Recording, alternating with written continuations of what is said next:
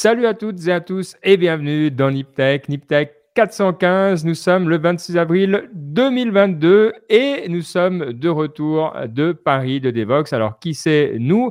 Moi c'est Ben, je suis avec Mike. Salut Mike. Salut Ben, un grand plaisir d'être parmi vous. Euh, Side, S-Y-D-E, tu vois, j'en oublie mon nom. Euh, Mike pour les intimes, en tout cas, un grand plaisir d'être parmi vous. Et oui, on revient de Devox et je pense qu'on va en parler juste après. Exact. Mais d'abord, salut Baptiste qui nous accompagne aussi depuis, comme toujours maintenant, depuis un sacré bout de temps. Salut Ben, salut Mike. Ouais, genre ça, ça va très bien. Encore énergisé par Devox. Euh, on se disait, tu vois, c'est à la fois, ben, on a donné la conférence, c'était cool, mais c'est aussi, tu vois, on était entre, nous trois à Paris pour les, pour quelques jours. Ça fait un peu de team building comme ça, et c'était vraiment cool en tout cas. Ouais, et, moi je dois dire, je suis d'accord avec toi. Ce que je retire de, de Devox, donc cette conférence pour les devs, hein, euh, qui est pas que d'ailleurs en France, il y en a, euh, je crois, sept en tout. Ça a commencé euh, en, Belgique, si je me souviens bien de l'histoire qu'ils mhm. nous ont racontée. C'était leurs 10 ans, donc on a le droit à l'histoire, c'était cool. Et c'est vrai qu'il y a ce côté même énergie, un peu comme on avait au retour de Tony Robbins, parce que c'est une communauté qui est qui a un mot qui nous a beaucoup plu. Non seulement ils font, déjà ça on aime, mais en plus ils sont bienveillants et ça on aime aussi. Et vraiment ça se sentait dans la salle. C'était pas juste euh, des, des, mots comme ça. Donc, euh, bravo à tout le monde qui était dedans. C'était hyper cool. Oui, Bravo, bravo. C'est vrai que le mot bienveillance, on l'aime beaucoup. Moi, c'est mon mot de l'année, loving kindness. Après, c'est vrai qu'il est un peu galvaudé, même par les hommes politiques en ce moment. Donc, il commence à perdre son sens. Mais en tout cas, il, avait tout son sens dans cette conférence où les gens étaient vraiment cool, sympas, et puis curieux, et puis euh, ils voulaient tester et tout. Donc, voilà.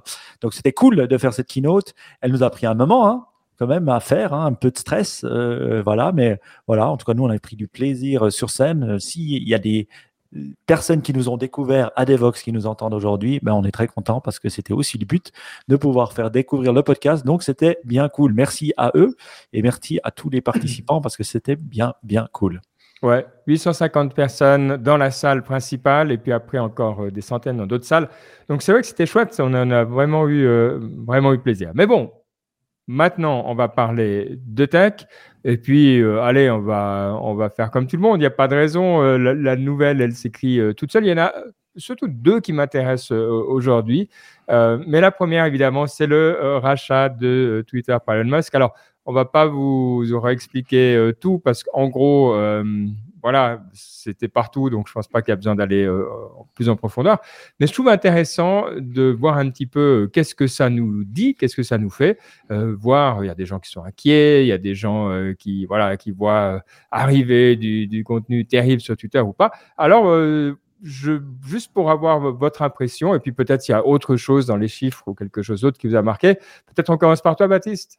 Ouais, alors, bah, si, si on veut pas passer dans, le, dans, le, dans, les sujets, mais directement notre, analyse, je dirais que Twitter, c'était un peu toujours cette boîte où, qui, où on disait finalement, bah, c'est une entreprise qui n'arrive pas à gagner d'argent, mais qui a une influence politique immense. C'était vraiment ça le, truc toujours. C'était. Euh, un journal. C'est ça, ouais. Alors ça dépend, ça dépend. À une certaine époque, ça gagnait bien, ils gagnaient bien leur vie les journaux. C'est pas, c'est pas vrai. Mais vrai, aujourd'hui, c'est un peu ça. C'est une boîte tech qui a pas réussi à, gagner de l'argent. Et euh, plus qu'un tu vois, un journal, tu peux dire, bon, eux, c'est juste que c'est dur de gagner de l'argent quand t'es un journal. Quand t'es un social media, bah, c'est pas, voilà, tu vois, il y a Facebook, ils, gagnent bien leur vie. Donc, je dirais, et donc pour le premier aspect, enfin pour l'aspect euh, business, ça, je pense que Elon Musk, c'est vraiment, enfin, je pense que c'est une bonne chose parce que que ce soit Elon Musk ou même quelqu'un d'autre, parce que je pense pas que ce soit le sauveur du monde et que ça reste un gars qui a quand même deux autres sociétés, enfin, très importantes euh, à gérer, donc voilà. Mais en tout cas, ça va mettre un coup de pied dans la fourmilière. Le fait que ce soit une boîte privée, ben, ça va leur permettre de bouger plus vite. Ça va peut-être permettre que ben, certains employés vont se dire, moi, j'ai plus mes stock options, je me barre. Enfin, je sais pas. Moi, je pense que ça va permettre de, de, mettre un coup de pied dans la fourmilière et ça peut que faire du bien parce que, voilà, globalement, on peut pas être beaucoup plus immobile que Twitter ne l'était. Donc, je pense que ça va faire du bien. Maintenant, l'aspect politique, j'entends beaucoup, je sais pas, j'entends beaucoup de gens qui disent, qui sont inquiets, qui disent oui, Twitter, euh, ils vont remettre euh, Donald Trump sur la plateforme, ils vont, euh, enfin, Elon Musk va bannir toutes ses critiques, il va pas bannir les bots parce que tous les bots, ils sont de toute façon pro voir Tesla et bâcher les gens qui sont pas pour Tesla. Enfin, franchement, j'en sais rien, j'attends de voir. Je pense que c'est vraiment ça le truc, c'est c'est dur de juger sur pièce. Clairement, les déclarations qu'Elon Musk a fait de oh on va laisser passer tout et on va juste pas laisser ce qui est légal, bah clairement euh, au bout d'une semaine il va comprendre que ça ne marche pas, que c'est pas comme ça qu'on fait un réseau social. Euh, donc j'attends de voir, on jugera sur pièce, mais je pense pas que c'est la fin du monde. Et si jamais, en toute franchise, si maintenant demain Elon Musk bannit ses critiques sur Twitter, bah, les gens vont juste se casser en fait. Je pense que ce sera aussi simple que ça. Si jamais demain bah, l'extrême droite euh, arrive et Twitter devient un réseau encore moins modéré qu'il ne l'est aujourd'hui, où tu auras encore plus de harcèlement et encore plus de trolls, bah, les gens vont juste se casser, il y aura un nouveau Twitter et ce sera pas la fin du monde. Donc, dans l'absolu, moi, ça me, j'ai pas peur pour l'avenir de la société. Ok. Euh, est-ce que tu partages ce point de vue, Mike? Oui, je pense que c'est un net bénéfice. Euh, je pense que quelqu'un qui est capable de mettre 25 milliards en cash de son propre argent, plus emprunter 12, plus emprunter avec ses actions 10, euh, ça fait que 47 et pas 54. Donc, je ne sais plus comment, comment il paye encore les 7 autres milliards qui restent parce que j'ai essayé d'additionner. 44 en tout. 44 en tout. Mais écoute, un grand respect. Je veux dire, quelqu'un qui est capable de faire ça. On en parlait juste avant l'émission. C'est un des plus grands euh, personal buyout, euh, ou comment, je sais pas comment, LBO qu'on a leverage buyout qu'on n'a jamais vu, et puis surtout une personne qui est capable de mettre cet argent sur, sur la table. C'était la grande question hein, au départ. Hein. Et c'est pour ça que j'y croyais pas trop. Bah, voilà, on, on, on, on, cite souvent Pivot et Professeur Galloway, que j'aime beaucoup, mais là, il avait totalement faux. Pourtant, sa logique était, était, faisait sens. 54 dollars, c'est trop bas pour euh, un share, c'est trop bas pour acheter Twitter. Il y aura d'autres qui seront, qui voudront l'acheter. Il va avoir un combat. C'est que le début. Finalement, ben, c'était juste est-ce qu'il a l'argent et la volonté de le faire? La réponse était oui. J'ai une question parce que tu dis ça. Moi, il manque un bout. Je ne sais pas si quelqu'un a la réponse. Je comprends bien qu'il y a une offre. Je comprends bien que le conseil d'administration a accepté l'offre. Au final, euh, pour tous ceux qui ont des euh, comptes euh, qui investissent dans la société, en général, on reçoit des notices. Hein, Est-ce que vous êtes pour ou contre? Et puis, ça va aller aux actionnaires. Oui. Au bout d'un moment. Et, et donc, est-ce que ça veut dire, bon, lui, il a 10%, on va dire. OK, donc il sait qu'il a 10%. Mais donc, il sait également qu'il y a 40% à côté. Euh, donc, est-ce que c'est ça que ça veut dire? On sait euh, Est-ce qu'il y a encore une chance finalement que euh, les actionnaires disent 54 non? Moi, moi, je, moi, ce que j'ai compris, non, parce que ben, le board a décidé, et puis il y a des actionnaires aussi à l'intérieur. Donc, je crois que euh, quand j'entendais le combat, c'était qu'il devait faire le maximum, ce qu'on appelle toujours la shareholder value, hein, euh, le maximum pour les actionnaires. Donc, ce qu'il voulait, c'est s'assurer que, un, il avait l'argent, et deux, est-ce qu'il y avait quelqu'un qui était prêt à payer plus? Sinon, ben, euh, il y aurait eu un problème. À mon avis, ils étaient assez sûrs qu'il n'y avait pas d'autres personnes prêtes à payer plus parce qu'ils avaient déjà dû faire aller aux alentours pour savoir qui était prêt à payer. Qui pouvait payer des montants pareils? Il y avait peut-être Salesforce, Amazon, Google, Apple. Il n'y avait pas beaucoup de sociétés qui étaient prêtes, euh, c'est l'homme le plus riche du monde actuellement, à mettre cet argent. J'ai une petite question pour vous. Combien vous pensez euh, que Jeff Bezos a payé pour le Washington Post? Euh, C'était moins d'un milliard, je crois. C'était pas genre 700 millions, un truc comme ça? Alors j'ai tapé sur Internet. Maintenant, est-ce que c'est juste ou pas? C'était 250 millions. selon Google. Donc, je vous laisse faire le calcul de la différence, mais c'est énorme la différence. Donc, je pense que quelqu'un qui est prêt à mettre autant d'argent et si rapidement, ben voilà, il, il, a finalement gagné. Et on a sous-estimé, et Jason Calacanis le disait dans son podcast, que je trouve intéressant parce que c'est un ami euh, de, de longue date, hein, de très très longue date, même avant qu'il soit le Elon Musk qu'on connaît aujourd'hui. Et il disait toujours, si Elon Musk dit, Elon Musk va faire. Donc euh, voilà, peut-être les gens ne le croient pas, mais finalement, quand il dit quelque chose, souvent, il y a quelque chose. Et je vais vous donner un autre exemple qui était assez intéressant que j'ai entendu dans son podcast. Vous savez, il avait dit à un, moment donné, je vais prendre Tesla euh, de manière, euh, j'ai le funding pour sortir Tesla de la bourse. On lui a tombé dessus en disant c'est pas vrai, pas vrai. Et il a montré au, à la Fed de la bourse qu'il avait reçu des emails de confirmation d'un fonds saoudien comme quoi ils allaient mettre l'argent et qu'ils sont revenus en arrière après. Mais c'est hmm. juste pour dire qu'il avait dit funding secured et qu'il avait l'argent. Et enfin, il le croyait, mais le contrat n'était pas signé. Donc, souvent, on se dit Elon Musk parle et Elon Musk fait pas, alors qu'Elon Musk fait. Maintenant. Euh, ça lui arrive sur des trucs, quand, comme il disait qu'on aurait une flotte de taxis euh, autonomes euh, maintenant. Donc, il, est, il y a quand même d'autres moments où il, parle et il fait pas. Pas au niveau financier, je suis d'accord. Mais tu comprends que certaines personnes aient des doutes. Quoi. Oui. Maintenant, sur le fait que c'est bien pour Twitter. Pourquoi je pense c'est bien pour Twitter? Twitter a une zone d'influence qui est 10 fois, voire 20 fois plus puissante que Facebook. Pourquoi? Parce que tous les influenceurs importants, c'est-à-dire les médias, sont sur Twitter. Je veux dire, comment on voit Zelensky euh, d'Ukraine parler au monde, euh, c'est à travers Twitter.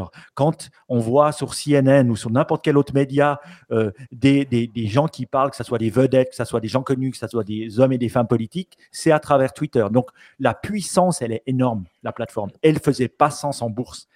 Et donc, de manière privée, moi j'ai toujours pensé que quelqu'un allait la racheter et ça fait sens. Tu sors, tu dégages les bottes, tu fais les, les, tough decisions qu'il fallait faire dès le départ, tu nous fais payer le petit insigne bleu là.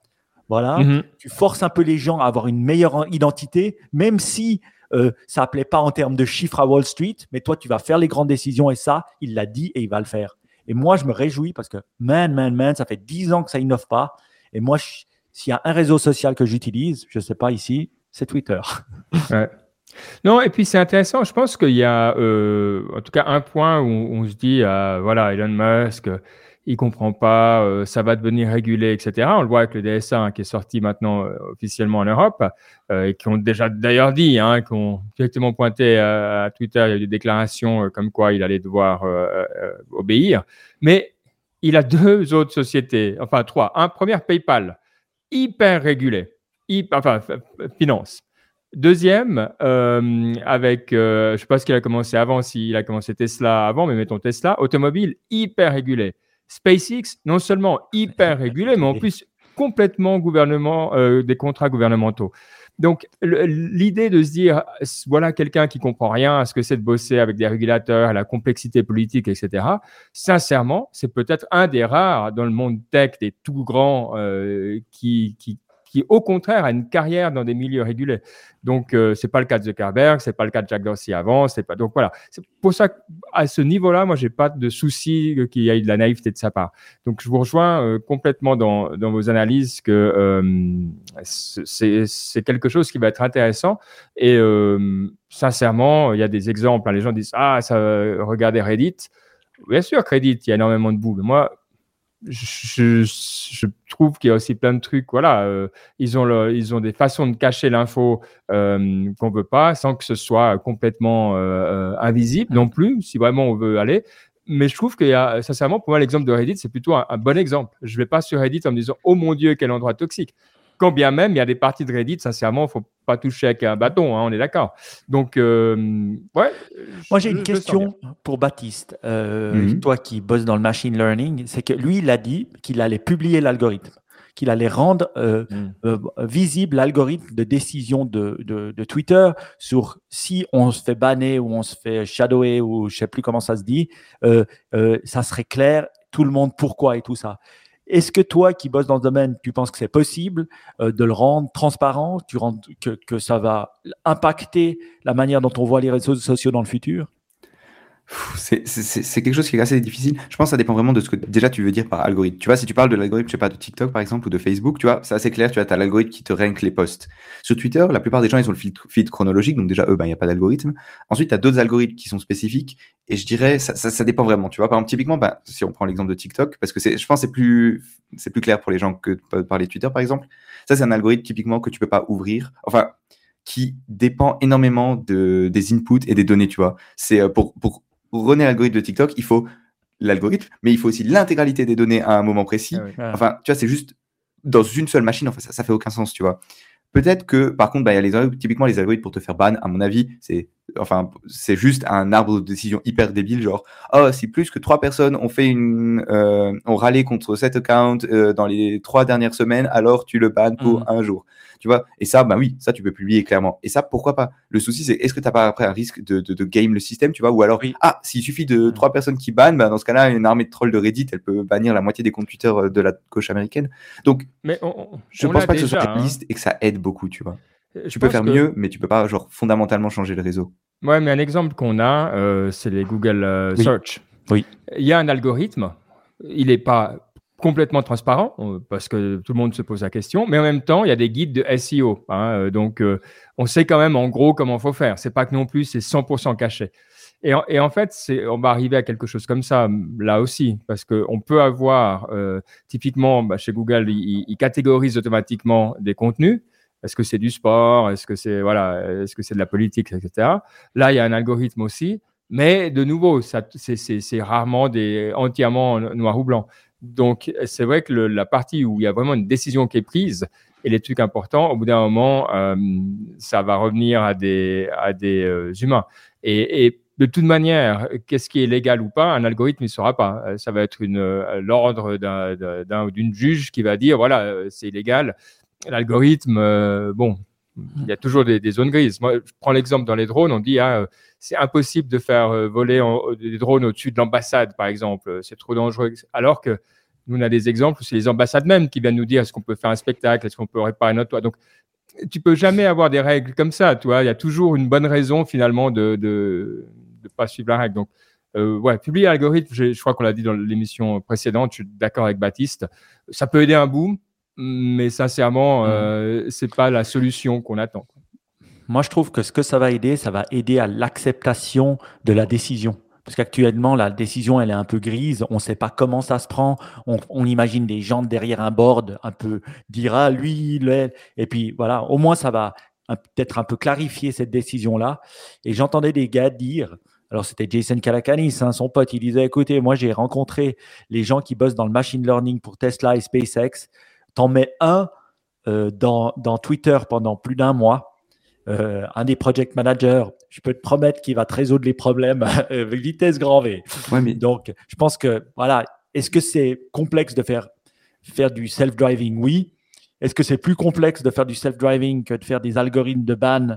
Je pense personnellement, euh, j'imagine que oui. C'est plus difficile de faire des algorithmes de ban. Ah ouais? Parce que self-driving, tu as un résultat. Est-ce que j'ai tué quelqu'un? Est-ce que je suis arrivé à une pièce? Toi tu... Mais, oui, mais tu n'as pas plus de facteurs. Genre, tu dois la ligne, le truc, le. Non, mais c'est pas un problème de facteurs. Le, le, c'est un monde physique qui a des résultats euh, que tu peux quantifier clairement.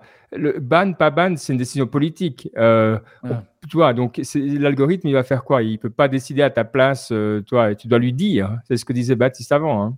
Mmh.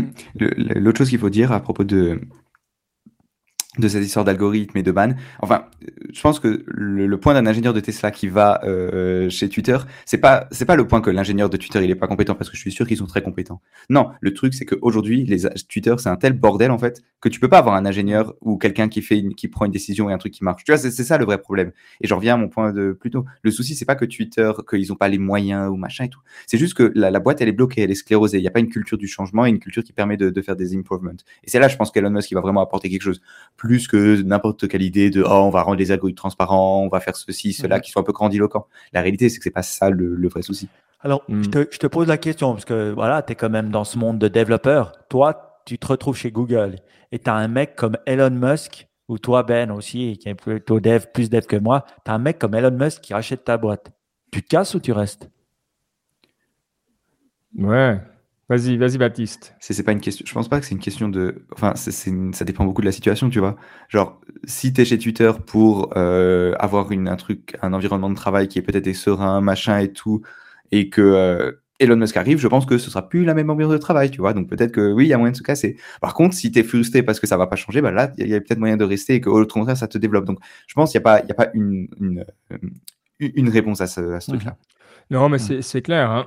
C'était intéressant de voir. On se souvient, euh, il était dans le dernier All-In, euh, euh, Brian Armstrong, qui est le CEO de Coinbase, quand ils avaient dit que dorénavant au bureau, on ne parle plus de politique. eh bien, il y a une partie de la société, c'est vrai, une partie des ingénieurs qui sont partis, c'est environ 5%. Et il dit finalement, bah, ça a réaligné les autres. Quoi. On en a attiré d'autres qui disaient, bah, enfin, un endroit où on ne parle pas de politique, je viens.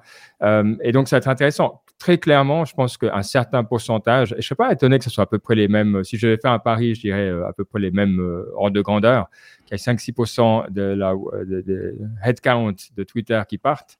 Euh, mais voilà, je veux dire, ça fait mmh. partie des transitions, à mon avis, normal. Vous, bah, pensez que ça sera plus ou moins? Qui prend plus, qui prend moins? Je pense que ça sera un peu parce que ils ont combien d'employés? Plus de 50 000, un truc quand même conséquent hein, en termes d'employés Twitter.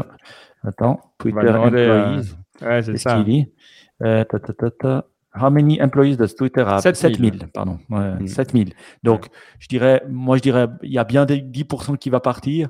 Après, je pense que c'est les bons 10% qui vont partir, qui veulent, qui aiment pas le changement. Moi, perso, il y a Elon Musk qui, qui, qui, achète une boîte comme ça, qui la sort de la bourse, qui est un cycle horrible. Hein finalement, chaque quarter, tu as les boules, tu sais pas ce qui se passera, c'est, ça bouffe de tous les côtés. Tu te dis, c'est la meilleure décision. incroyable, je reste. Et aussi pour attirer des talents, hein, des gens qui veulent changer aussi le monde des médias sociaux, qui utilisent eux-mêmes Twitter, puis qui se disent voilà, vraiment une volonté de changer. Moi, j'ai envie d'aller faire la différence, j'y vais là-bas. Donc, mm. euh, je pense que à son nom et avec son parcours, il va pouvoir vraiment, euh, je pense déjà trouver un bon CEO et deux, euh, euh, voilà, recruter des bonnes personnes. Moi, je me dirais, God damn, ça fait plaisir. Et je me réjouis parce que moi, je suis un utilisateur de, Twitter. Et, je me dis, bah voilà, tu vires les bots, tu vires tous ces cons. Je regardais les présidentielles françaises, non, non, non, non de bleu, quoi. J'ai regardais ça sur Twitter, mais c'était c'était de la connerie. Je, regardais présidentielle, le hashtag présidentiel de, 2022 mais c'était du grand n'importe quoi. Et à chaque fois que je cliquais sur quelqu'un qui racontait n'importe quoi, bien sûr, 5 followers, un avatar, un nom bizarre. Je veux dire, il faut arrêter le délire, quoi. Ces gens, c'est des bots qui sont euh, à, la, euh, à la botte à la botte d'un parti politique X ou Y, je m'en fous duquel. Et ça, il faut que ça dégage. Et ça, ça bah, serait bien. On aime la passion, puis bah, l'avenir nous le dira, parce que maintenant c'est bien, au moins c'est réglé, puis on va voir euh, dans les prochains mois, là où on est surpris en bien ou en mal. Autre nouvelle, et là Mike, on veut ton avis, c'est euh, l'arrivée du bouton Buy with Prime euh, d'Amazon. Alors comme ça, quand on n'est pas dedans, bah, ça peut paraître, on se dit bon, bah, c'est un bouton de plus qui te permet d'acheter des trucs, quoi, où on, a l'habitude, mais il y a plus que ça derrière. Peut-être, je sais pas, Baptiste, tu peux déjà nous expliquer un petit peu la nouvelle de quoi je parle, et puis après, Mike, bah, pourquoi toi, ça te motive? Hmm. Alors, en fait, sur Amazon, il y a un peu. Quand vous allez sur le site d'Amazon, il y a trois types de, de, de, de, de vendeurs. Il y a Amazon, donc c'est Amazon qui vous le vend et c'est Amazon qui vous l'envoie. Il y a euh, les euh, third-party sellers, donc c'est des entreprises individuelles, mhm. enfin indépendantes, qui vendent sur le marketplace et qui expédient eux-mêmes leur, euh, leur paquet. Et donc, ça, bah, du coup, le Amazon prend une commission, je crois que c'est 15 pour, 7,5% ou 15%. Non, 15, c'est beaucoup. Je crois que 7,5%, quelque chose comme ça. Et mais c'est eux qui vous l'envoient. Et donc, quand vous achetez, vous n'avez pas Prime, vous avez pas, ça va pas être livré euh, rapidement. Et ensuite, vous avez la troisième partie, c'est expédié, donc expédié par Amazon, mais vendu par un third party. Et ça, c'est des colis où en général, c'est très dur de savoir que ça n'a pas été vendu par Amazon. Parce que ça vient avec Prime, ça vient super vite, c'est vachement cool. Enfin, c'est, en, général, c'est bien. Et donc là, ce qu'ils font Amazon, c'est qu'ils sont en train de faire, de, proposer ce service, donc de faire de la logistique eux-mêmes et de proposer cette logistique comme service pour d'autres vendeurs dans d'autres sites web. Donc, imaginons que euh, je lance une boutique d'ordinateur, je sais pas, moi, je, dans, ma chambre à Zurich, je lance une boutique d'ordi, et, euh, ben, je pourrais imaginer envoyer ma marchandise directement à Amazon, Amazon, euh, mais sur mon site web, et donc, et, voilà, et sur mon site web, sur mon site marchand, on peut acheter avec, avec Prime. Donc, une personne Prime, elle pourra se login sur mon site avec Amazon, utiliser le, enfin, envoyer, euh, utiliser son compte pour payer et recevoir le colis chez elle plus rapidement avec Prime, mhm. tout en restant sur mon site web et pas en allant sur Amazon, ce qui est un peu euh, couper l'herbe sous le pied à Shopify parce qu'il faut bien se souvenir, Shopify, donc c'était un peu la, pendant la pandémie, c'était un peu la, star. Ils ont une capitalisation boursière à un moment de plus de 150 milliards, ou en gros, et donc Shopify, c'était genre un WordPress pour les euh, pour les marchands en ligne. Il y a beaucoup de boîtes qui utilisent ça, je crois même des connus, genre je crois Nike, Allbirds, si, si vous connaissez. vraiment, des grosses boîtes qui utilisaient Shopify. Et Shopify, ils étaient en train de dire, bon, bah, maintenant, il faut qu'on soit plus qu'un software. Et donc, ils voulaient avoir leur propre entrepôt et tout et tout. Et donc là, Amazon, il leur coupe un peu l'herbe sous le pied, même si l'article qu'on a dans les notes, il explique bien que il y, a quand même le risque, ça reste Amazon. Et Amazon, bah, si tu es concurrent d'Amazon, tu as quand même un peu peur qu'il pique les données, tu sais pas ce qui va se passer. Enfin, c'est ça reste Amazon. Mais en tout cas, l'offre, elle est vachement intéressante. Et c'est vraiment appliquer le modèle d'AWS, parce qu'AWS, c'était ça, c'était on a trop de serveurs, alors on va les vendre, les offrir aux gens. Et bien, ils font la même chose avec la logistique en offrant leur, réseau de logistique. Et ça, c'est vachement puissant quand même. Mmh mmh ouais. Et ben, moi, quand j'ai lu ça, j'ai dû m'y reprendre à deux fois avant de comprendre ce que ça voulait dire buy with Prime. Mmh. Mais la, grande nouveauté, c'est vrai que euh, souvent les marketplaces, elles ont toujours voulu se développer mais elles se développaient sur leur propre marketplace. C'est-à-dire, voilà, je vais chez Cdiscount, je suis chez, chez Discount. Je vais chez Amazon, je suis chez Amazon. Je vais chez Darty, machin, je suis chez Darty. Et là, on sort de cette logistique-là. Donc, rien de nouveau. Hein. J'ai un pull, je veux le vendre, je le mets dans la logistique Amazon, mais je devais utiliser la plateforme amazon.com ou .fr pour le vendre. Et là, c'est tellement assez intuitif et pourtant, je trouve bête que j'y ai jamais pensé que finalement, tu prends le bouton qui, est, hein, qui était là à la base, le, one, one, button, euh, one button buy, hein, qui était une des clés du succès d'Amazon hein, à ses départs, il faut se souvenir. D'ailleurs, il y avait eu des grands débats au niveau des patentes parce qu'ils disaient que le one click shop, c'était leur patente et tout ça. Et je le mets sur les autres sites. Ce qui veut dire, bah voilà, je vends des t-shirts, je m'en fous finalement de le vendre sur la marketplace. Je utilise la logistique Amazon pour le vendre avec le bouton Prime. Et là, on sait aussi qu'il y a énormément de gens qui ont des comptes Amazon et qui font confiance à Amazon aussi pour donner ta carte de crédit, pour donner tout ça. Et donc, ça, c'est vraiment logistique as a service, exactement comme il y avait Cloud as a service où ils ont été les numéros un. Et c'est un changement radical parce que c'est, ben voilà, on a tellement développé notre plateforme Amazon que maintenant on est devenu tellement grand que finalement on devient vraiment un, as a service. Un peu comme euh, euh, Shopify, mais Shopify, je crois qu'on utilisait quand même l'environnement Shopify, le WordPress Shopify. J'avais pas encore compris qu'il y avait juste le bouton Buy with Shopify. Et, hmm. et franchement, non, mon Dieu, mon Dieu, quoi. Quand je vois Amazon et puis je vois que ça fait tellement sens, et là, tu vas te mettre les, les, les, les gens dans la poche aussi. Parce qu'il y avait une. N'oubliez pas, il y, a, le grand combat de la marketplace qui s'annonce avec euh, ce que Ben adore faire parce qu'il fait partie du gouvernement. C'est quoi, Baptiste Qu'est-ce que Ben adore faire? Euh, Casser les monopoles légiférer, mettre des règles. Il faut pas oublier. c'est Baptiste qui a raison. C'est prendre soin du marché. Euh, comme il me dit toujours, l'État légifère, c'est son rôle. Donc, on sait que les marketplaces vont être beaucoup plus scrutés. On sait que les règles arrivent avec euh, en Europe et ailleurs. Et donc, je pense que finalement, euh, ça, c'est aussi un moyen de bypasser ces règles-là. Parce que tu fais logistique as a service, tu continues à graber les 5 à 10% pour faire la logistique et tu, tu es plus une marketplace, mais juste logistique ou buy as a service. Et ça, c'est quand même sacrément fameux. Donc bravo Amazon, moi je trouve que c'est vraiment, vraiment quelque chose de bien et aussi qui va aider les autres. Donc euh, je pense que voilà, ils se positionnent, ils se positionnent bien pour aussi arrêter d'attiser la haine qu'ils ont attisée ces dernières années. Bon, excellent. Moi, je n'ai pas grand-chose à rajouter là-dessus. Baptiste, en, en tant qu'ancien Amazon, comment on, s'appelle quand on est employé d'Amazon? Euh, Je crois qu'en anglais, il disait Amazonians. du coup, en anglais, c'est ah, Amazon. Les Amazones les Amazones. Bon, d'accord. Bon, rien, à rajouter. Non, rien à ah, rajouter. On va prendre un petit peu plus de temps sur la partie inspiration. On voulait juste refaire un tout petit détour par la, nouvelle de Netflix hein, et puis euh, juste comprendre un petit peu plus les, chiffres de qu'est-ce qu'il y a derrière. Donc, on sait que Netflix a perdu des abonnés. On sait également euh, qu'ils ont été punis sévèrement euh, à, la bourse dans la foulée. première fois qu'ils perdent des abonnés Netflix. Mais il y avait juste un ou deux petits, bah, pas pour expliquer, mais disons une ou deux petites infos quand même intéressantes là-dedans euh, au niveau des chiffres, hein, Baptiste. Ouais, alors bon, les chiffres, globalement, ils ont perdu 200 euh, 000 subscribers dans le monde. Et, euh, et en fait, auquel il faut alors je sais pas comment le dire, mais il faut prendre en compte le fait qu'ils ont en fait perdu 700 000 en Russie parce qu'ils sont partis de Russie. Donc ça fait qu'ils ont gagné 500 000. ça fait qu'ils ont gagné 500 000 dans le monde. Mais en fait, ils en ont perdu euh, pas mal aux USA, je crois en millions, non? Tu disais, euh, Mike? 600 000, j'avais ouais, 600 000 le Canada et les, les, États-Unis. Et en général, la tendance, elle vient des USA, donc ça montre un peu ce qui, risque de se passer dans le monde dans le futur. Et, euh, et ben, c'est vachement, c'est assez négatif pour Netflix, surtout qu'ils avaient des prévisions d'en gagner 2 millions au total dans le monde. Donc, on voit qu'ils ont du mal à suivre. Et globalement, bah, ça montre que le, le, le, bah, le streaming, à un moment, bah, ça, plateau, ça plataude, comme on dit en anglais, euh, et que bah, forcément, le, les, les, valorisations boursières, bah, elles n'étaient pas forcément euh, justifiées. Et donc, l'action se casse la gueule, et machin et tout. Je pense que c'était un peu à attendre. Enfin, ils dépensent une tonne pour le contenu. Oui. Et ben, à un moment, il fallait que ça s'arrête, tu vois. Et donc là, ils ont déjà, ils ont dit, oh, bah, on va, on va, on va penser à mettre la pub, on va penser à enlever le, le, le à empêcher les gens de, de partager les passwords, etc., etc. Je veux dire, on s'y attendait.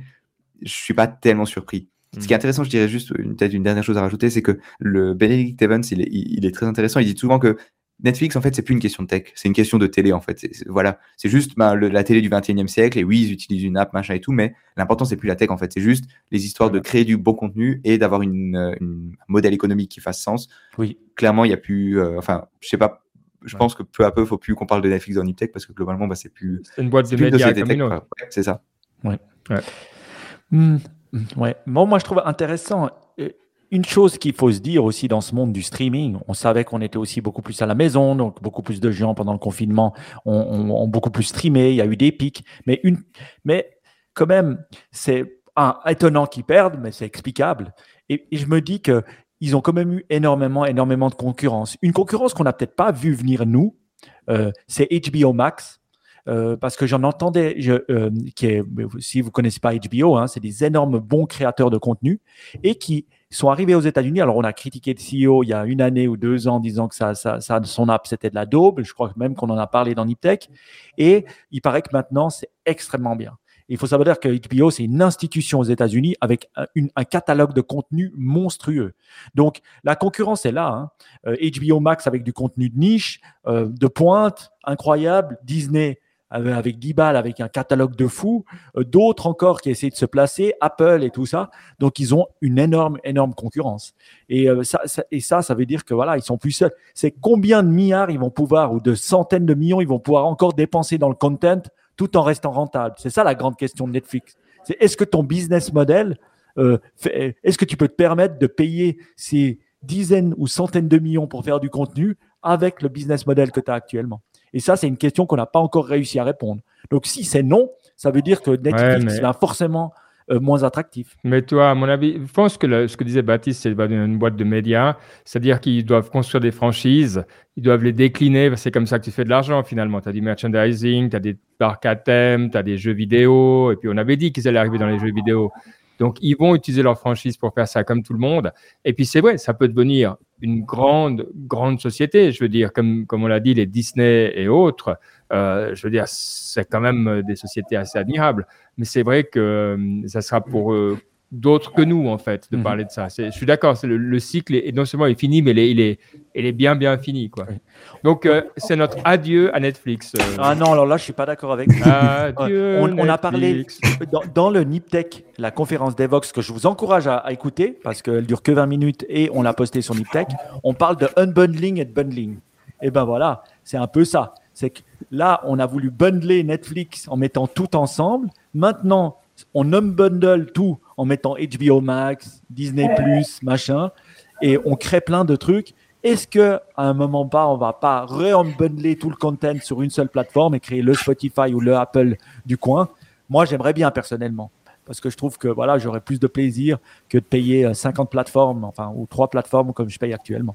Hmm. Donc, euh, ouais, je, moi j'y crois. J'aime bien Netflix. Je pense qu'ils ont une plateforme assez incroyable. Euh, un peu comme le Spotify de la, de, de la musique. Ok, bon, bah, à, suivre. Hein. On verra où tout ça nous mène, euh, si on refera le grand bundling, mais ça risque de prendre un moment euh, quand même. on a eu reçu un Ask Niptech, petit Ask Niptech sympa. Qu'est-ce qu'il nous dit? Alors, il nous demande désolé, il nous demande euh, à quand un uptake en live sur euh, Spotify Live? Parce que récemment, donc euh, pour ceux qui n'ont pas trop suivi, parce que je leur pardonne, c'est pas très intéressant. Euh, Spotify, ils ont lancé un concurrent de Clubhouse qui s'appelait Green Room parce que Spotify, le mhm. logo il est vert, voilà. Et ensuite, ils se sont rendus compte qu'en fait, avoir une app séparée de l'app Spotify qui s'appelle Green Room, bah, c'est pas la meilleure stratégie. Du coup, ils ont renommé ça Spotify Live et ils l'ont intégré dans l'application Spotify, même si je sais pas trop où. En tout cas, je l'ai jamais vu. Euh, et, donc la question c'est est-ce qu'on va l'utiliser pour Niptech? La réponse, je pense, on peut, on peut la dire, c'est que à moins qu'il y ait une intégration dans le Restream pour, euh, pour Spotify Live, ce qui m'étonnerait parce qu'en général, ces applications, enfin, le, en général, elles n'aiment pas trop se plugger avec des trucs externes. On le fera pas parce que ben, y a pas, on n'a pas vraiment de raison de le faire, que c'est déjà assez, enfin, c'est beaucoup de boulot pour pas grand chose. Et puis tout le monde a plaisir à nous écouter quand ils ou elles veulent et pas euh, quand nous, nous Moi, enregistre je voulais quand même dire merci à Coolman parce que grâce à lui, j'ai compris ce que c'était Spotify Live. je, me, je, je pense, je me perçois comme un super user de Spotify. Je pense que j'ai encore personne vu l'utiliser Spotify autant que moi pour autant de formes de contenu différentes. Mhm. Même souvent le podcasting, moi j'utilise presque que euh, Spotify et peu de gens le font. Ils ont toujours une app séparée. Et je ne connaissais pas Spotify Live. Je ne connaissais pas. Donc merci déjà de me faire connaître. Moi, et après je suis allé, j'ai tapé Spotify Live et j'ai vu dans le feed ce que c'était. Puis je suis allé, puis j'ai vu que le contenu était quand même réduit. Et une autre chose qui est peut-être intéressante, c'est de se dire c'est vraiment intégré au podcast. Hein. C'est vraiment euh, comme euh, ce qu'on appelle sur, euh, sur Twitter, comment il s'appelle ce truc sur Twitter où on peut chatter, la fonctionnalité qui est sortie là. Spaces. Spaces, bah, c'est un peu ça. Mais en fait, tu as le format, c'est comme un podcast, tu as un format, puis en haut, c'est et tu peux à 1h du mat ou à 10h du, du matin, tu auras un live. Et puis là, tu as un live. Donc, actuellement, je n'utilise pas Spotify pour du live. Je vais sur une plateforme comme Facebook, Twitter euh, ou d'autres pour consommer du live, mais je n'utilise pas cette plateforme. Donc, c'est la première question à se poser, c'est est-ce que Spotify va pouvoir être utilisé pour du live? Moi, je pense que pas vraiment. Mais voilà, je trouve quand même intéressant de tester la fonctionnalité. Bien sûr, pas pour nous. Ouais, Ok, bon, ben, grand merci pour la question. Et c'est facile, si vous voulez nous poser une question à Sniptech, vous pouvez venir sur notre groupe Signal, euh, info at ou sur Twitter at Podcast pour avoir le lien. Euh, pas de problème, vous l'envoie avec plaisir. Et puis, euh, voilà, vous nous posez des questions là et on, se fait un plaisir de les traiter dans l'émission. Alors, on va prendre un peu plus de temps aujourd'hui pour une partie inspiration, qui est toujours sympa. Hein. donc, on sait qu'il y a des gens qui partent à la partie inspiration. Erreur erreur, parce qu'il y a plein de trucs intéressants. Donc, euh, voilà, on s'est dit, on prend un petit peu plus de temps euh, parce qu'on avait des trucs à partager. À commencer euh, par une expérience que tu fais, Baptiste, sur le effective altruism. Ouais. ouais tu nous dis. Ouais, c'est ça. Alors, effective altruism, c'est peut-être un truc dont on a déjà parlé dans Nitech. Et si vous écoutez les podcasts, il y a moyen que c'est un, un, thème qui revient de temps en temps. Genre, deux, trois que j'ai recommandé, ils, ils, en parlent pas mal. Et, et en gros, c'est un mouvement. Alors, c'est un peu, disons, c'est un mouvement, tu vois, donc tu sais pas trop d'où ça vient, enfin machin. C'est majoritairement basé dans les universités, d'après ce que j'ai compris. Et l'idée, ben, c'est, euh, comme, comme le nom l'indique, effective altruisme. Et, euh, et donc, il y a d'une part, je dirais, et donc moi, pour euh, parler de mon expérience, je, je, participe au séminaire d'introduction, si vous voulez, à, à l'ETH à Zurich. Et, et il y a un peu deux, deux parties, je dirais, dans l'effective altruisme. D'une part, ben, il y a une partie moral philosophy, la philosophie morale, c'est qu'est-ce que si tu veux être altruiste, si tu veux euh, donner, si tu veux faire avoir un, impact positif dans le monde, le, quelles sont les considérations tu vois, que tu dois considérer? Qu'est-ce que c'est faire quelque chose de bien, d'altruiste? Et euh, donc ça, c'est la première partie qui est vachement intéressante et qui est très, euh, qui est très rationnelle. Je dirais c'est vraiment ça le, truc de, dans tout le fil de, de Effective Altruism, c'est vraiment que c'est, il y a vraiment un effort sur la rationalité, la méthode scientifique, le pensée, euh, comment dire, la pensée entrepreneuriale, un peu, tu vois, très, très rationnelle. Donc ça, c'est assez, c'est vachement intéressant. Et si vous écoutez Niptech, pour sûr, c'est quelque chose qui, qui vous attirera, j'en suis sûr. Et euh, donc ça, c'est la première partie, c'est partie philosophie morale. Et la deuxième, bah, c'est ensuite comment tu agis derrière. Tu vois, quels sont les, les moyens d'action. Et alors, il y, a, il y, a, beaucoup de choses. Il y a, par exemple, on a déjà, je crois, on a déjà parlé aussi, il y a un truc qui s'appelle GiveWell. Et donc, en gros, c'est euh, mm-hmm. les, les, les, les, charities, les trucs, les, euh, les associations les plus efficaces. Parce que ben, quand vous donnez, en fait, il n'y a pas beaucoup de, de feedback sur l'effet de votre donation. Et donc, eux, ils mesurent beaucoup, ils essaient d'utiliser donc ces principes-là pour essayer de voir ben, qu'est-ce qui a le meilleur effet. Il y a euh, aussi beaucoup d'initiatives par rapport à choisir une, carrière qui peut être effective, qui peut être altruiste. Le, le, mouvement s'appelle 80,000 hours, donc 80 000 heures, parce que c'est à peu près le temps que tu passes dans, ta carrière. Et donc, il t'explique que, oh, ben, si tu fais ceci, si tu fais une carrière dans tel domaine, bah, ça aura beaucoup d'impact. Ou alors, tu peux juste devenir banquier à Wall Street, gagner plein de sous et ensuite tu, tu donnes les, les, sous que tu auras gagnés. Ça peut être aussi un bon impact. Enfin, beaucoup de, de, façons de penser qui sont très, un peu nouvelles, très ouvertes. Et c'est vraiment ça, je pense, le, la chose sur laquelle il faut insister, c'est que tout le monde est très et c'est vraiment impressionnant pour un mouvement parce que c'est quand même assez grand, tu as quand même pas mal de gens et tout.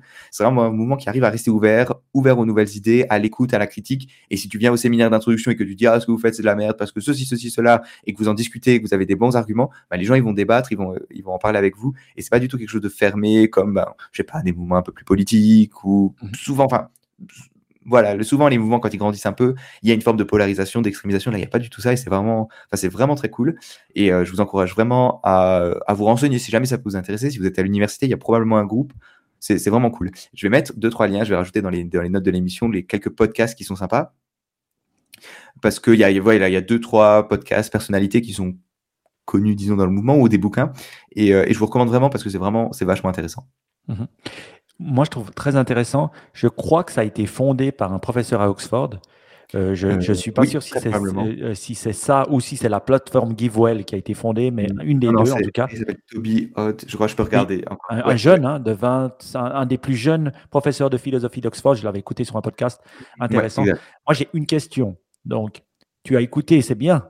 Mm. Maintenant, qu'est-ce que tu vas en faire? Qu'est-ce que tu as décidé que tu allais faire ou ah. quels principes tu vas mettre en place dans ta vie, Baptiste Alors, je suis encore au séminaire d'introduction. Donc, euh, non, mais non, je pense que c'est pas, comment dire, je, c'est des choses qui mûrissent, tu vois, auxquelles tu, tu vas une fois, tu penses, tu regardes les opportunités et tout. Et, euh, et c'est pas quelque chose que j'apporte comme oh maintenant j'ai décidé de changer ma vie, tu sais machin. Non, je, je, pense que je prends ça au fur et à mesure. Tu vois, c'est encore le moment où j'ai encore, tu vois, j'ai pas encore décidé une carrière machin et tout. Donc c'est des choses que je garde à l'esprit, disons, mais j'ai pas encore pris un commitment ou machin. Une chose, euh, en tout cas, que j'ai moi appris à travers ça, c'est de pledger un certain montant à donner par année et Mm. puis de se mettre d'accord sur un pourcentage. Et finalement, mentalement, quand on décide de donner 5% de ses avoirs ou après 7 ou après 10, quel que soit le montant, ben on se force. Je trouve que ce pledge, il est très intéressant parce qu'après, on force à donner. Après, voilà, où on donne, c'est aussi une chose, mais le fait de se forcer à donner, aussi d'en parler, je trouve que c'est très important. Parce que le fait d'en parler, ben, ça motive d'autres gens à le faire. Et pas dire, ah ouais, non, non, je donne, voilà, moi je donne 5%, cette année ça doit être 7%. J'espère que l'année, les années qui suivent, vous avez vu, je dis pas l'année prochaine, ça sera 10. Mais voilà, et ça, ça me donne. Et ben voilà, là j'ai décidé, je me suis dit cette année, qu'est-ce que je vais faire? Ben, Je vais donner plus euh, à Alps, euh, la fondation Alps pour la, la Psy- Psychedelic Research en Suisse, que j'aime, que je soutiens, que j'aide aussi dans les podcasts. Je me suis dit, ben voilà, ça, moi je pense que ça aide et je vais donner mes moyens financiers euh, à cette fondation. Et je trouve que c'est intéressant de faire ce, claim parce que ça te permet vraiment de, vraiment aider les gens. On, est étonné. Et aussi, moi, j'ai la chance, bah, comme toi, je pense, Baptiste, de gagner bien ma vie. Comme toi, tu vas bien gagner ta vie dans le futur. Donc, tu peux, tu, il faut commencer dès le départ. Et on est étonné. Je vous faites 5% de votre montant net de ce que vous gagnez et vous serez étonné de ce que vous pouvez donner. Hmm. Ouais. Ouais, c'était, bah, on, on peut mettre le lien du podcast de Sam Harris dans lequel il, il en parle parce que c'est Oui. lui, je pense que c'est, de là que, te, que, Oui, que dans la pense. à parler. C'est vraiment, enfin, le, le, la, la démarche intellectuelle qu'ils ont, elle est vraiment intéressante. Et encore une fois, ce qui est intéressant dans, dans Effective Altruism, c'est qu'il y a vraiment, je dirais, il y, a beaucoup une démarche intellectuelle derrière de dire, OK, pourquoi tu le fais, quels sont les principes et tout? Je, j'ai pas la, enfin, j'ai vraiment que balayer la surface, mais il y a vraiment, je trouve que l'approche, tu vois, très euh, réfléchie, elle est vraiment agréable et très, euh, comment dire, très, euh, tu, tu, tu vois, tu sens que tu fais pas quelque chose juste, tu, tu sais pourquoi tu fais les choses. Et ça, je trouve que c'est vraiment, c'est, c'est ça, moi, qui me motive en tout cas. Ok. Bon, bah, en tout cas, bah, faites-nous aussi, dites-nous si vous trouvez des, choses intéressantes. Je trouve GiveWell, c'est hyper intéressant. Il y a d'autres trucs de- d'Effective Altruism euh, qui, sont, qui sont vraiment bien. Donc, euh, voilà, euh, c'est typiquement le genre de choses qu'on aime partager dans notre communauté Signal. C'est des chouettes petits trucs comme ça. Donc, n'hésitez pas à nous faire savoir. On va aussi parler, le meilleur moyen de découvrir des podcasts, c'est d'écouter des podcasts. Donc, là encore, on va prouver que c'est vrai. Oui, exactement. Ben, je cliquais sur le lien du podcast et il y avait le son qui passait derrière. J'espère que vous l'avez pas entendu. Euh, mais voilà. Euh, alors, je voulais vous parler d'un podcast. Alors, je vous en parle souvent, euh, mais maintenant, c'est souvent des gens que j'entends en interview qui me bouleversent. Et Mm. donc, celui-là, il m'a bouleversé. Franchement, quelqu'un d'incroyable qui s'appelle euh, euh, Terry Crews. Alors, il était sur le podcast de Tim Ferriss. Euh, c'est un- dès que vous allez cliquer sur ce lien, vous allez comprendre qui c'est. C'est un, un noir américain connu qui a joué dans des séries, un ancien joueur. Ah ouais. de- de- ouais, tu, tu vois, tu vois qui c'est, tu vois, tu ouais, vois exactement qui c'est. Terry, Terry Crews, K-C-R-E-W. euh, euh, et euh, ce qui est assez hallucinant, c'est que voilà, un joueur de NFL connu qui s'est transformé après, qui est devenu vraiment connu à Hollywood et qui s'est transformé lui-même, tu vois, d'une personne qui, a- qui, voilà, qui venait d'une famille très pauvre aux États-Unis, qui a monté les échelons à travers le, euh, la, la NFL, qui était un homme plein de ressenti, plein de haine, et puis euh, voilà, qui, qui s'est adouci avec le temps en vivant des choses et il en raconte en étant très ouvert. Franchement, ça m'a bouleversé. Une heure de discussion, c'était assez hallucinant avec une personne ouverte qui t'explique pourquoi, bah voilà, il est pas, il n'a pas soutenu le mouvement Black Lives Matter et, les raisons derrière ça. Qu'est-ce qu'il a eu comme erreur, fait comme erreur ou failli faire comme erreur aux États-Unis, euh, euh, euh, à Hollywood et pourquoi il ne le ferait pas, comment il a changé en tant qu'humain. Et franchement, bravo à lui. Je pense que c'est rare d'obtenir autant d'insight euh, d'une personne en une heure. Donc, euh, je voulais juste noter ce podcast que j'ai vraiment beaucoup aimé. Et aussi, bah, il vient de sortir un bouquin qui s'appelle Tough, que j'ai euh, Ah. automatiquement downloadé sur mon Kindle. Et c'est extrêmement rare que je lise des biographies qui, qui ne parlent pas de philosophie euh, ou euh, Eastern ou de euh, euh, en ce moment, mais celle-là, elle est, dans, elle est dedans et je vais la lire. Une deuxième biographie, euh, non, une- un deuxième podcast que je pense que je vous encourage vivement à écouter si vous écoutez des podcasts en anglais, c'est History Extra podcast de la BBC. Franchement, de plus en plus, je me mets à écouter un à deux, voire trois épisodes par semaine. Il y a énormément de contenu qui est diffusé sur ce podcast. C'est de la BBC, c'est 30 minutes, c'est rapide, c'est des historiens qui parlent de thèmes, de thématiques diverses, euh, toujours liées à l'histoire, mais qui sont extrêmement bien, euh, extrêmement bien recherchés. Donc, je vous encourage vivement à l'écouter. History Extra de la BBC, un cool podcast aussi.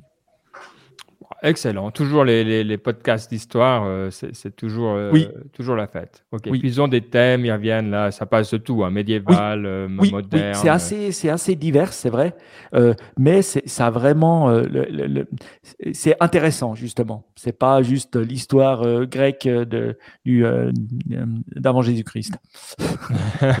pas que ça m'intéresse pas, mais voilà. Parlant de bouquins, peut-être, ah. euh, j'ai vu que quelqu'un en a mis un, mais je vais vous parler de mes deux livres d'abord. Une, ben, j'ai lu une biographie euh, de, une fois n'est pas coutume, Dave Grohl. Dave Grohl, ceux qui se souviennent, c'est le batteur de Nirvana.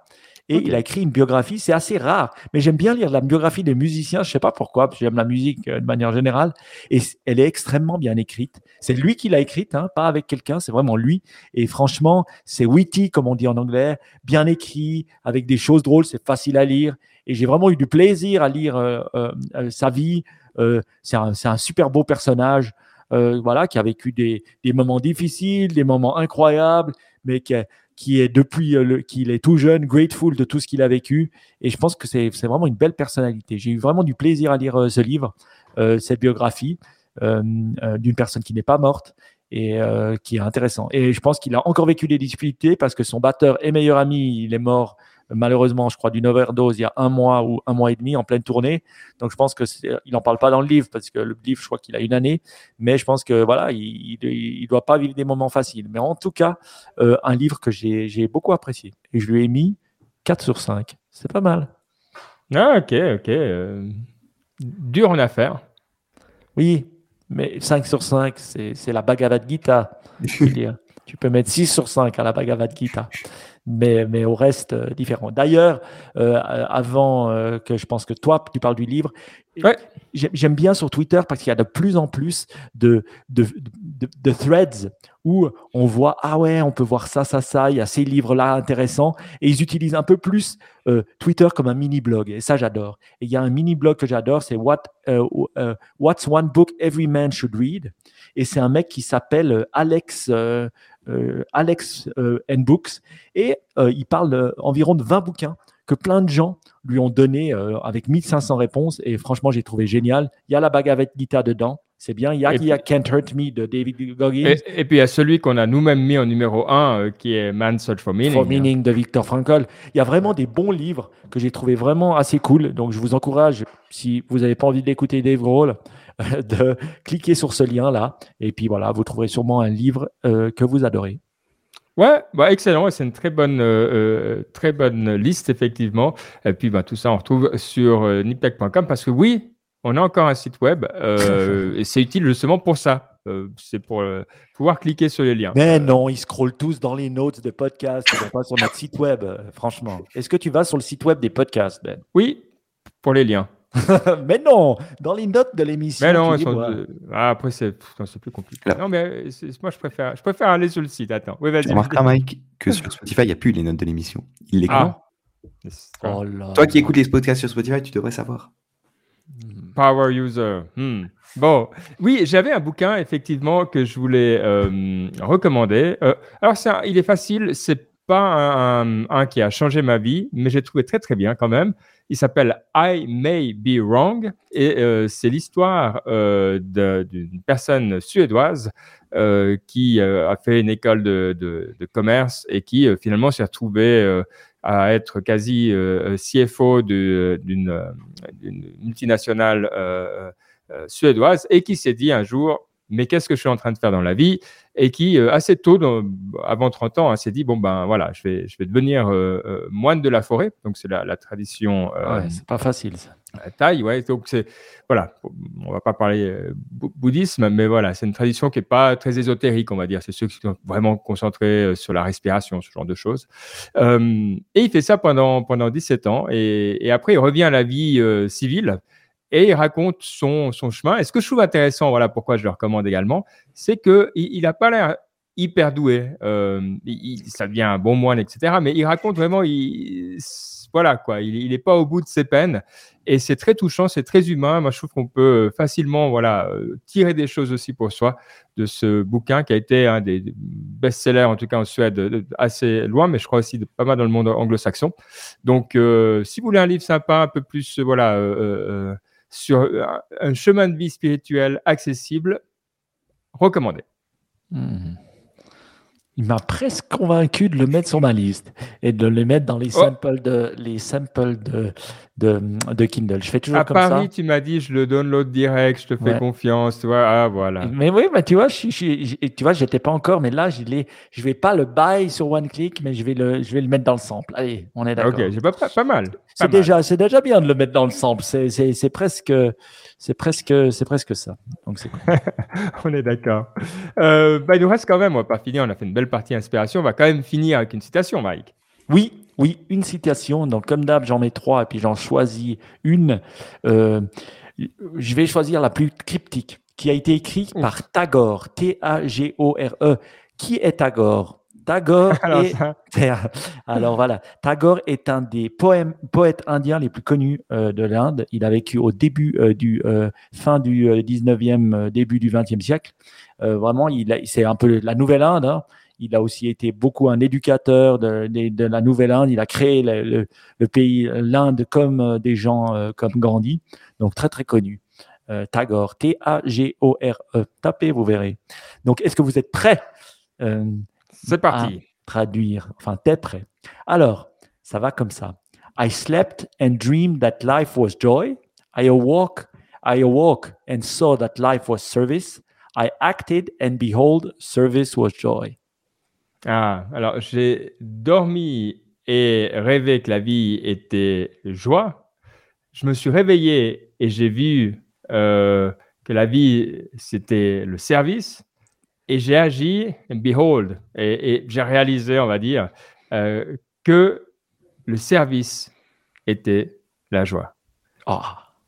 Donc, il faut. Ouais. Euh, ouais, alors ça rejoint le, bouquin euh, dont, je parlais, effectivement, c'est tout ça. Hein. c'est toutes ces idées de aussi pas posséder et te décentrer, etc., euh, qui a l'air d'être une recette qui a quand même fait ses preuves un peu partout. Hein. Mhm. Euh, quelle que soit la religion, quel que soit le truc, de se dire tu vas laisser, euh, laisser tomber le, bien matériel et t'occuper des autres, sincèrement, ça, ça, alors pourquoi personne ne veut suivre la recette, c'est une autre question, mais enfin, personne.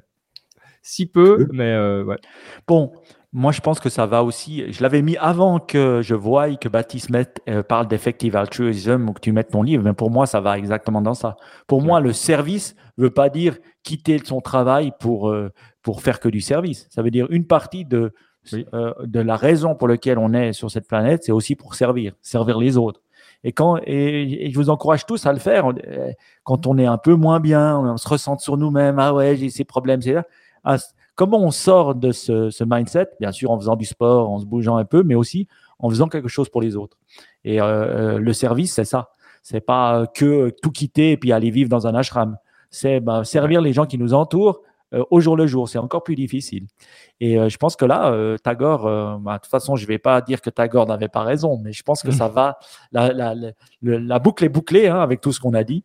Et donc, se rendre compte que servir et faire quelque chose pour les autres, c'est aussi de la joie. Ouais. Bah, c'est magnifique. Une très belle euh, conclusion à cet épisode.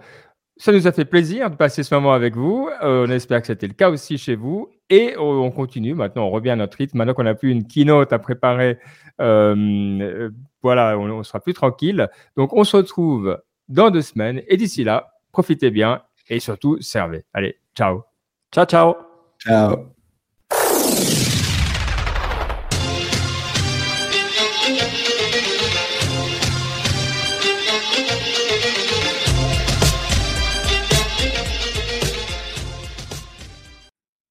Boum Alors, pas éteindre, on garde les, habitudes. Et puis, euh, il faut qu'on trouve un, nom à cette émission.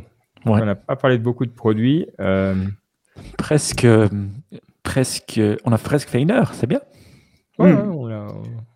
Ah, parfait, ouais.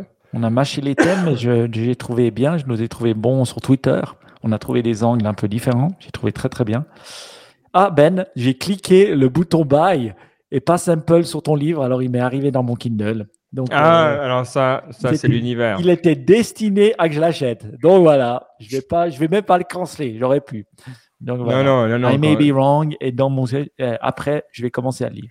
quand les forces de l'univers te disent de De lire. lire, attention, je sais pas ce qui va se passer. Je me réjouis.